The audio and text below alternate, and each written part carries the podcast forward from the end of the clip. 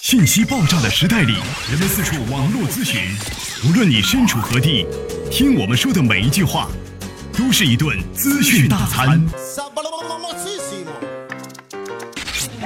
着力给你公信力，服务并呵护你爱车的每一个部件。刘刚，刘刚，刘刚说车，愿做一把尺度，精确的为您测量出一辆车的真正价值。刘刚说车，愿做您爱车的私人顾问。听众朋友，大家好，我是刘刚。好，听众朋友，欢迎大家呢在这个时间段内继续来收听我们的爱车之道。那么在今天的爱车之道当中啊，我们跟大家呢共同来聊一聊呢这样的一个话题。我们在今天的节目当中跟大家呢共同来说一说汽车上啊，在平时使用车辆的过程当中，或者说我们平时呢在一些通讯的一些软件当中，像微信的朋友圈啊，像一些呢这个手机上的一些 APP 啊，咱们经常能够听到的一些关于汽车上的流言蜚语，这些东西啊，在我们生活当中。往往给我们大家呢造成了一个很大的一个误区啊！我们大家看完之后的话，甚至有一些老司机啊，都开了很多年的、十多年的，有的时候也往往中招，因为他说的有鼻子有眼睛的。所以，我们今天要跟大家来说一说汽车方面的一些谣言。这些谣言在最近这段日子当中，也有很多车友朋友向我提了出来。所以在今天的节目当中，我们跟大家呢来说一说大家所看到的一些呢所谓的汽车常识，这些常识究竟是真是假？首先，再跟大家呢来说一说啊，我只是把这些呢这个呃话题呢做了一个。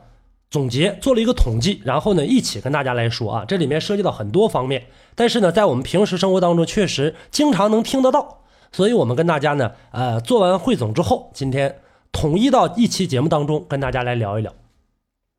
很多朋友会说啊，说这个在朋友圈上看买车的时候，钢板厚才安全，这个我不用过多的跟大家来说了吧，这话是真是假？呃，我已经跟大家在节目当中解释无数次了。很多朋友呢都以这个来进行这个基准啊，做基准，说这个车的钣金厚度啊得达到多厚？这个零点六五毫米啊，零这个零点七，零点八呀，这个薄厚之间来进行这个处理。实际上我们在钣金薄厚和车辆碰撞的过程当中，安全呃关联是非常非常小的。在什么时候关联相对来说比较大呢？在整个使用的过程当中，低速撞车、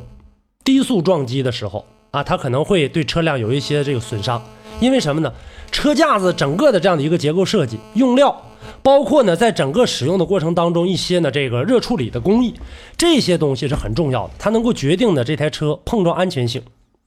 换句话说呢，就是说钢板厚度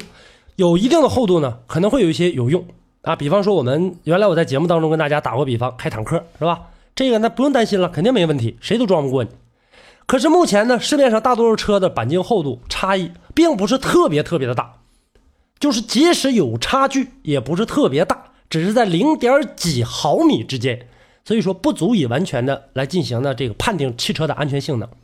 这个是啊，这个谣言大家呢以后在买车的过程当中没有必要啊去更多的去关注。呃，还有车身的重量。现在呢，这个观点跟这个钣金薄厚呢，我觉得应该差不太多。因为钣金厚的话呢，可能说它的这个重量自然而然就加加重了一点，但它差不了太多。而且呢，你在加重的过程当中，车辆比较重的时候，你却没有考虑到汽车的一些被动的安全设计，车身的结构啊、用料啊，还有呢，整个刚才我跟大家说的这个热处理的过程当中啊，它的这个工艺对整车的安全性会不会起到影响？其实我们来看一看，就是说非常好的那些豪车。百万级的超级跑车也好，你会发现它们的重量很轻，这是出于呢跑车高速运动的一个设计需要。也就是说，咱们不用这么呃厚重的这样的一个钢板。那么这些超跑用了这些轻量化的设计和材料，而轻量的这个费用比你多往里面放这个钣金放铁，它的这个费用是要高的。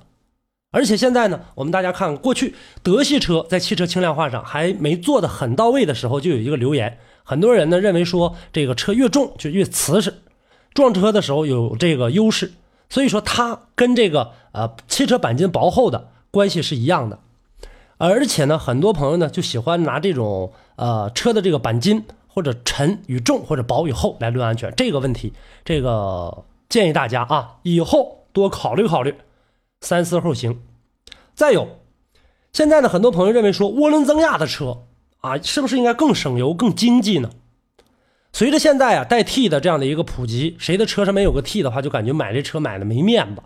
但是涡轮增压真省油吗？同排量相比，1.4T 的、什么 1.6T 的或者 1.8T 的这种小涡轮的这种功率，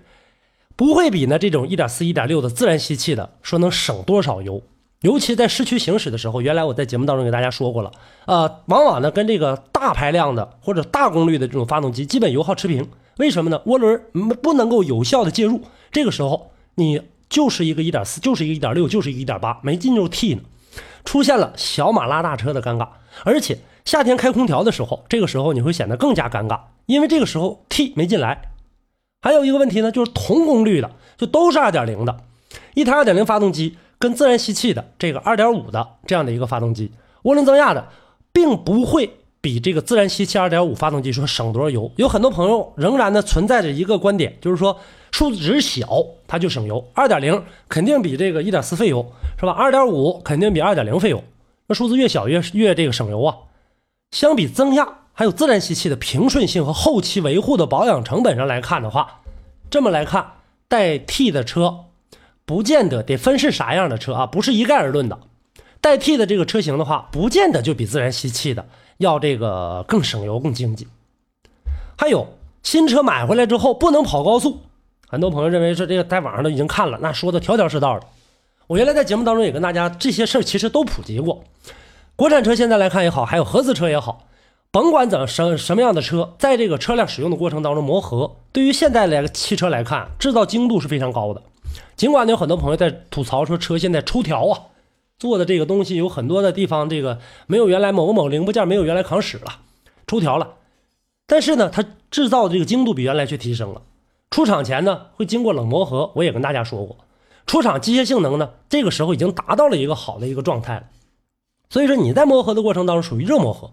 发动机呢，作为一个高速运转的部件，再高的这个加工精度，它也会有误差。所以呢。就是说，我们不需要刻意的磨合，或者说呢，不需要呢，就是过分的注重这一点。我们只要注意几点就可以了。第一，就是，适合这样的一个车辆的一个转速，不要去高转速，也不要过低转速的行车就可以了。不要超载行驶，这我原来都跟大家说过。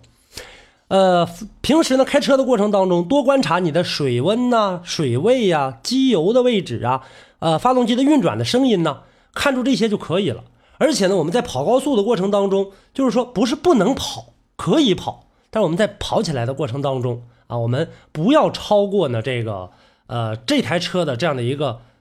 呃高转速吧。这样来说，比方说一点六的这个车辆的话，那我们在行驶的过程当中，大家喜欢以速度来进行这个呃掐这种公里数的呃，或者说掐这种发动机转速，或者说掐这种呃跑高速的过程当中一些注意事项，是以它为标准。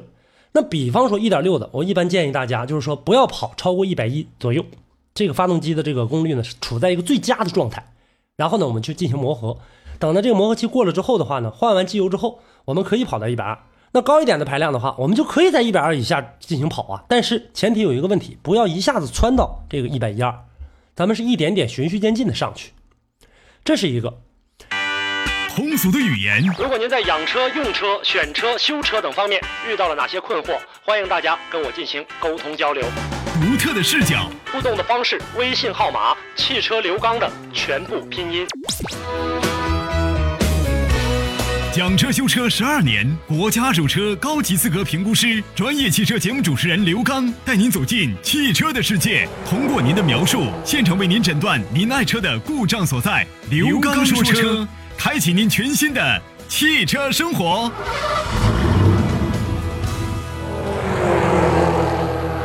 还有一个问题呢，在看这个车辆的过程当中，或者说看这些文章的时候，说九十七号油对发动机好，九十三号的这个就差劲，而且九十七号油耗还低，那不是那么回事儿。一分钱一分货，现在很多朋友认为说，那我九十七号油肯定要比九十三号的好一些，而且对发动机保护也要到位。但是你得看你的车呀，是不是这样的来进行这个成立的？很多朋友说，那我明白，九十三、九十七的，就看的这个发动机压缩比就 OK 了。我们在整个看汽车压缩比的时候，并不是以压缩比来决定这台车是用高标号还是用低标号的。咱们现在的这个汽车的核心的这样的一个目标是压缩比，还有一个指标配合呢。你汽油的抗爆性，还有呢你的这个活塞的自由行程。还有呢，整个呢你的这个缸径大小，这些都要看呢。所以说呢，不是说所有车啊加这个汽油的话都都加高标号，很多地区标号不同的汽油，也不是说呃这个，并非是多次这种吧分流而成的，有的是一次就成型了，往汽油里不停的加这种抗爆剂，以不同的抗爆为标准。换句话说，九十三、九十七号油油都是一样的，我就往里添加剂，添的多添的少，我就导致九十三还九十七，就是这样的一个情况啊。所以我建议大家在加油的时候，为什么经常告诉大家去加油中石油、中石化，去这种好的地方加油？所以并不是说九十七号油就比九十三号一定要好，这个是一个。还有呢，我们跟大家呢要来呃，还说另外一个，就是说很多朋友车有小刮小蹭了，有朋友说那这简单，我教你个办法，拿点指甲油啊，这个往上一抹的话，就小伤啊，先不用修，然后抹上之后的话就没有问题了。这个指甲油啊，我们大家呢也要了解，指甲油它里面有一个成分啊，主要有两种，使用的是丙酮乙酸乙酯，也就是我们常说的这个香蕉水，也叫辛钠水，还有呢这个呃邻苯二甲酸酯这类的东西，这些东西它能干嘛呢？我们大家看到了，它敷在这个呃手指甲上的时候，这个有一些女孩子啊喜欢这个涂抹指甲，抹在上面的时候呢，你看这个指甲基本上和空气隔离了。那这个时候，车漆在破损这一部分抹上之后的话，确实能起到呢一定的这个呃防车体氧化生锈的这样的一个情况。但是如果多了的话，你仍然用这个来采用，还有一个这个在长时间在外面这个风吹雨淋的暴晒的，那这个对你的车起不到一个很好的保护作用啊。所以说，短时间的这样的一个呢将就对付是可以的，但时间长了不行啊，这个一定要注意。还有。我们大家呢，现在天气比较热，呃，有一段视频，我相信很多朋友都看过。这段视频是什么样的呢？就打开车门，把那面车门也打开，把这面车门车窗也打开，然后反复开关车门，然后把空气呢，车外的这个空气推进车内，降低车温度。有这么个视频吧？大家每好多人都在照着做，我看见好多人了。看这个看见这个人的时候，一定能想到他看到这个视频。这样的话，反复的轮几下车门，这个温度确实能降下来一些。它利用的是什么呢？利用的是呢整个车内的这样的一个负压，然后把这个空气呢新鲜的空气引进去，把这个里面的车内的空气从另外一个车门推出去。这个能不能做到？可以。但是你有没有想到，汽车每一个零部件都是有寿命的。你在这个过程当中是温度降下来了，但是你车门的这些零部件，你要想一下，它是不是会造成一些额外的伤害？所以说，轮车门降温的这样的一个办法。是一个办法，但不是绝对不是好办法。我们大家在使用的过程当中啊，我们首先打开车辆，温度比较高的时候，我们可以呢这个进行一个散发。另外，在开车行车的过程当中啊，如果你有天窗更好，把天窗开启到后半部分翘起。这个时候，你车在行驶起来的时候，在外面呢等待一下，等空气呢新鲜空气进去，然后呢通过自然的这个空气流通，车门打开即可。然后在行驶的时候，靠着天窗的翘起，在车棚顶。行驶的过程呢，形成负压，把车内的热空气抽出去，这个办法是非常好的。还有一个，汽车里面放这个矿泉水会致癌。大家说呢，这个呃太阳啊，温度非常高，在暴晒的过程当中，如果说这个水的来源和塑料瓶的材质放在里面，长时间的在后备箱里放着或者暴晒了，会散发出一些有害的致癌物，这个大家要考虑一下。我们现在呢使用的塑呃这个塑料瓶啊，大部分使用的这个材质是 PET 做成的。PET 呢一般不添加这个增塑剂的这种物质，这是由呢 PET 制作工艺决定的。所以说它跟金属瓶来比较的话，温度小于一百二十度的时候，PET 的材料是很安全的。呃，即使呢在很炎热的夏季，就是暴晒之后会骤然升温，但一般最高也就能达到呢这个八十多度，那是最高的了，指定超不过一百度。如果超过一百度的话，大家想象一下，车里面的东西基本上已经这给烤化了都。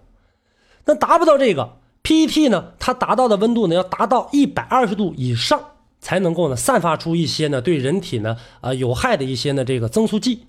所以这个过程当中，说暴晒了之后，当然了，就是说这种暴晒的水呢，相对来说确实挺难喝的，但是致癌物是不存在的。这一点上，也希望大家呢能够呢呃更好的去。便明啊，不要呢这个以讹传讹。听到了这样的一个消息的话呢，就觉得这事儿呢了不得了。所以呢，我们在今天的这个节目当中，跟大家呢共同的来聊一聊这些汽车上的谣言，希望呢能够帮助到大家。还有哪些谣言的话，我们将来会一一的揭穿它。